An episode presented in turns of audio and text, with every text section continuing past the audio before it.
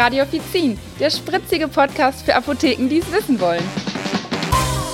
Hey und herzlich willkommen bei einer neuen Folge von Radio Offizin. Hier sind wieder Theresa und Michael. Ja, wir sind ja noch relativ frisch im neuen Jahr und gerade dann nehmen sich ja viele vor, etwas für den Körper zu tun und wollen dann natürlich auch häufig abnehmen, wenn man das bis jetzt im Jahr geschafft hat und nicht nach den ersten zwei Tagen schon aufgegeben hat. In unserer allerersten Folge Radio Offizin haben wir genau über solche guten Vorsätze gesprochen. Und heute möchten wir uns mal das Gegenteil von Abnehmen anschauen, nämlich die Appetitlosigkeit und den Wunsch, sein Körpergewicht zu halten oder sogar zu steigern. Ja, noch eine kleine Info für euch vorab. Ähm, wir werden heute wahrscheinlich wieder ein paar Produktnamen nennen, die ihr natürlich ähm, aus dem HV kennt. Das machen wir aber wirklich nur, um Beispiele zu geben. Ähm, diese Folge ist also nicht gesponsert. Das heißt, wir haben keine Kooperation mit einem Arzneimittelhersteller in dieser Folge. Appetitlosigkeit kennt in bestimmten Momenten jeder von uns und es ist jetzt nicht gleich immer krankhaft. Michael, wann ist dir denn gar nicht nach Essen? Theresa, eine gute Frage. ähm, tatsächlich habe ich schon seit meiner Kindheit, dass mir früh morgens, ähm, also so direkt nach dem Aufstehen, gar nicht nach Essen ist. Mhm. Ähm, ich frühstücke eher selten oder ungerne. Und mhm. wenn, dann muss ich schon ein bisschen wach sein. Also hier im Büro zum Beispiel, da frühstücke ich erst, ähm, ja, wenn ich so um halb neun anfange, frühstücke ich so gegen zehn. Das habe ich mhm. aber schon immer gehabt. Also ich habe auch in der Schule früher immer erst in der ersten großen Pause gefrühstückt sozusagen. Ähm, aber da, da ist mir einfach nicht nach Essen. Warum auch immer. Ja, ähm, das ist jeder anders. Ich könnte es nicht weglassen, das Frühstück, aber gut. Genau. Dann natürlich, wenn ich krank bin, ich glaube, da, das haben aber viele, ne? Also Magen-Darm, mhm. Übelkeit, Durchfall, irgendwie sowas, da habe ich natürlich auch keinen Bock auf Essen. Ähm, und wenn, dann nur auf das Essen, ähm, ja, worauf man dann noch Appetit hat, ne? Mhm. Und der dritte Punkt, wenn ich zu viel gegessen habe, wie zuletzt an Heiligabend, da haben wir wieder so ein schönes Raclette gemacht, wie jedes Jahr. äh, Tradition, aber da gibt's dann natürlich immer so schönes, leckeres Fleisch und äh, da habe ich einfach wieder zu viel gegessen und danach hatte ich dann auch erstmal gar keinen Bock auf Essen und äh, äh ja, war total voll. aber was kannst du denn nicht essen oder wann kannst du denn nicht essen, Theresa? Ja, bei mir ist das in so Situationen, wenn ich mich zum Beispiel mit jemandem gestritten habe, weil ich bin halt so total so ein Sympathie- und Harmoniesucht, die ja, ich kann das überhaupt nicht haben, wenn es irgendwo dicke Luft gibt, dann schlägt mir das halt komplett auf den Magen. Und dann bekomme ich auch nichts runter. Dann bin ich innerlich auch so ein bisschen nervös. Also, ne, alles so was so zwischenmenschliche Sachen angeht, ähm, dann weiß ich nicht, schlägt mir das irgendwie so rein, dass ich gar nicht essen möchte. Zum Beispiel bei Liebeskummer ist es bei mir auch ganz, ganz schlimm. Zum Glück bin ich jetzt gerade sehr glücklich und kann sehr gut futtern. Ansonsten habe ich das auch ähm, vor Prüfungen tatsächlich oder wenn mich etwas anderes nervös macht, was jetzt nicht zwischenmenschlich ist, dann brauche ich komischerweise ganz viel Süßes und schreie innerlich einfach nach Zucker. Dann kann ich richtig, richtig gut essen. Ähm, aber bei allen anderen Sachen, da kann das schon mal passieren, dass mir das wirklich auch dann die Lust an Essen ähm, nimmt. Ja, diese Beispiele, die wir jetzt gerade genannt haben, die sind im besten Fall natürlich nur kurzzeitig auszuhalten, denn Appetitlosigkeit ist auf Dauer ja total ungesund. Was müssen wir in der Apotheke zu dem Thema in der Beratung zur Selbstmedikation denn wissen? Ja, um festzustellen, ob wir als PTA der richtige Ansprechpartner sind, gilt es natürlich erstmal festzustellen, ob die Person, die uns gegenübersteht, also unser Kunde in mhm. dem Fall, auffällig viel Gewicht verloren hat oder auch nicht. Das heißt, wir kennen den vielleicht schon eine längere Zeit, wir sehen den öfters und ähm, merken das. Oder uns fällt halt auf, ähm, der ist dünner als sonst. Ne? Mhm. Ähm, das ist am besten so der Anfang der Beratung und ja. am Anfang der Beratung auch zu klären. Ähm, ja, und bleibt der Appetit weg, äh, ohne dass die Person im, in einem kurzen Zeitraum halt extrem abgenommen hat, dann klären wir weiter, ob die Person unter Übelkeit, Magenschmerzen, Verstopfung oder ähnlichem leidet mhm. oder vielleicht sogar depressiven Verstimmungen. Ne? Mhm. Das kann ja auch immer ein Grund sein. Und Natürlich. bestätigt der Kunde dann eins oder mehrere dieser Symptome, ähm, dann beraten wir individuell dazu weiter. Natürlich nur, wenn die Symptome nicht regelmäßig auftreten und nicht mhm. häufig wiederkommen und der Kunde auch noch keine oder auch nur äh, oder nicht erfolglos Medikamente dagegen eingenommen hat. Also wir müssen da wirklich abklären, sind wir die richtige Person dafür oder muss das in eine Hand des Arztes sozusagen? Mhm. Sprich, zusammengefasst hat der Kunde viel Gewicht verloren, schon viel ausprobiert und kommt überhaupt nicht weiter. Und es kommt vielleicht auch raus, dass er depressiv ist oder eine andere chronische Krankheit hat. Dann sollte er es wirklich mit dem Arzt weiter behandeln, beziehungsweise sich andere professionelle Hilfe holen, wie zum Beispiel einen Psychologen aufsuchen. Ja, was sind denn oft Diagnosen, die nach einem Arztbesuch so herauskommen, Theresa? Oh ja, auch das ist für uns sehr wichtig zu wissen, denn bei welchen Krankheiten der Appetit wegbleibt. Ähm, denn wir sind oft der erste Ansprechpartner in der Apotheke und müssen es daher dann entscheiden und sollten dann auch wirklich wissen, wo quasi uns die Alarmglocken angehen. Und es können nämlich ganz unterschiedliche Krankheiten sein. Zum Beispiel Infektionskrankheiten oder schwere zehrende Krankheiten wie Tumore, ja, Krebserkrankung. Das ist, glaube ich, so ein ganz gutes Beispiel. Da kennen wir das auch oft, dass die Leute wirklich extrem abnehmen. Chronisch entzündliche Darmerkrankungen, auch da werden Nährstoffe ja nicht richtig aufgenommen und auch Hepatitis. Ja, dann fallen mir noch ein äh, Depression. Also das passt ja auch zu dem, was ich eben schon ähm, angeschnitten mhm. hatte, äh, ja. wirklich zum Thema depressive Verstimmungen. Ne?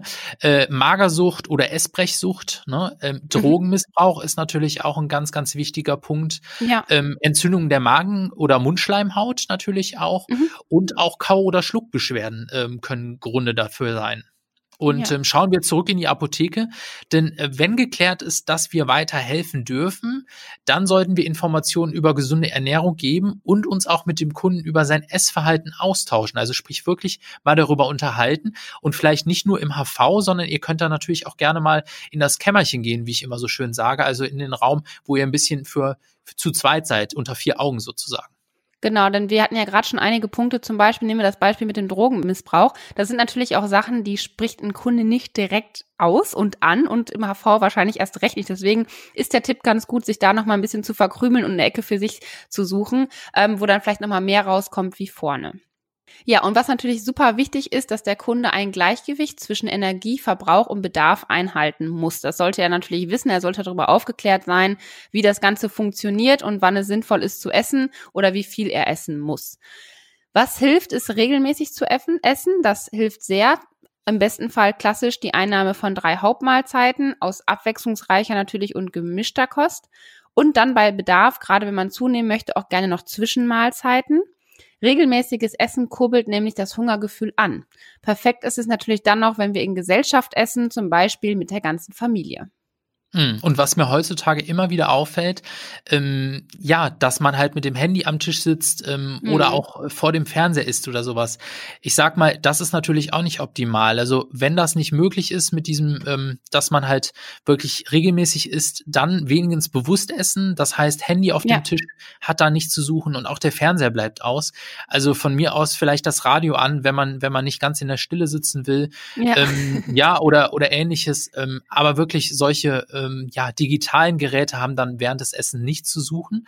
Ähm, was ich auch immer gerne sage, sind ähm, ja Gewürze im Essen. Die können nämlich den Appetit anregen. Also ich selber mhm. habe ganz, ganz viele Gewürze in der Küche. Äh, ja. Äh, meine Frau beschwert sich teilweise schon, äh, was willst du denn all mit dem Kram? Tatsächlich, ähm, ich koche damit. Ähm, ja.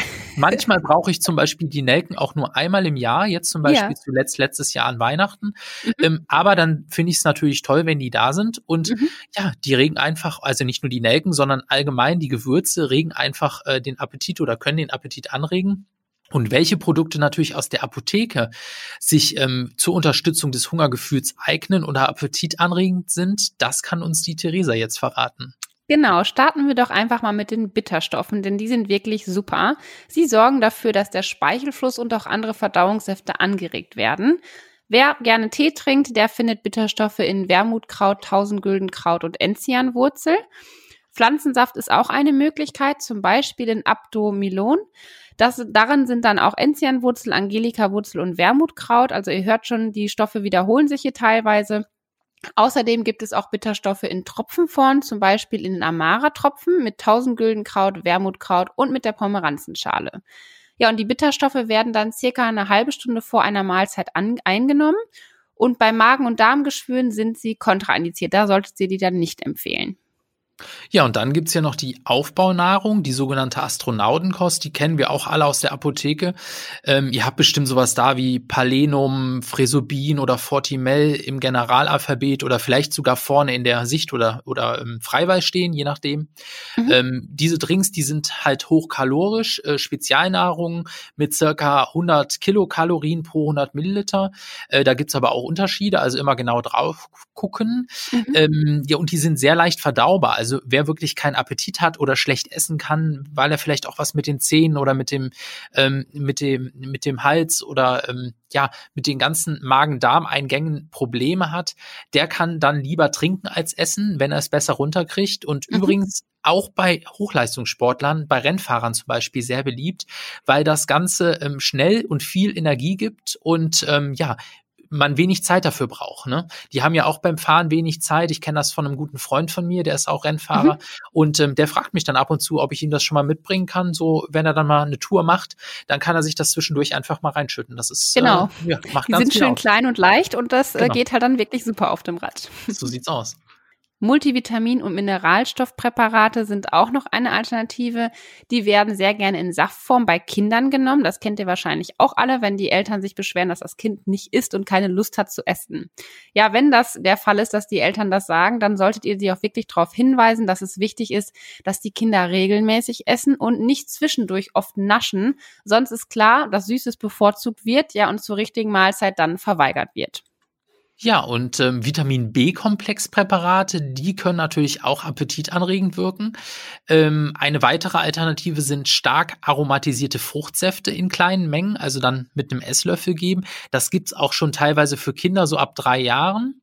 Und ähm, dann natürlich die Bewegung an frischer Luft, die ist nie verkehrt, die empfehle ich auch immer gerne. Die unterstützt natürlich auch, wer sich ausgepowert hat, der hat meistens auch Appetit. Also ich kann mich erinnern, ähm, damals, wenn ich immer schwimmen war und ähm, danach noch nach Hause gefahren bin ja. mit dem Fahrrad, da hatte ich einen riesigen Hunger. Als ich äh, zu Hause ankam, da hat meine Mama immer gesagt, Mensch, Jung, äh, wo willst du das denn alles noch hinstecken? Aber ja. wirklich, äh, das, das hat einfach äh, ja richtig Appetit gemacht. Genau, also Bewegung ist da auf jeden Fall nicht verkehrt dann kommt das automatisch mit.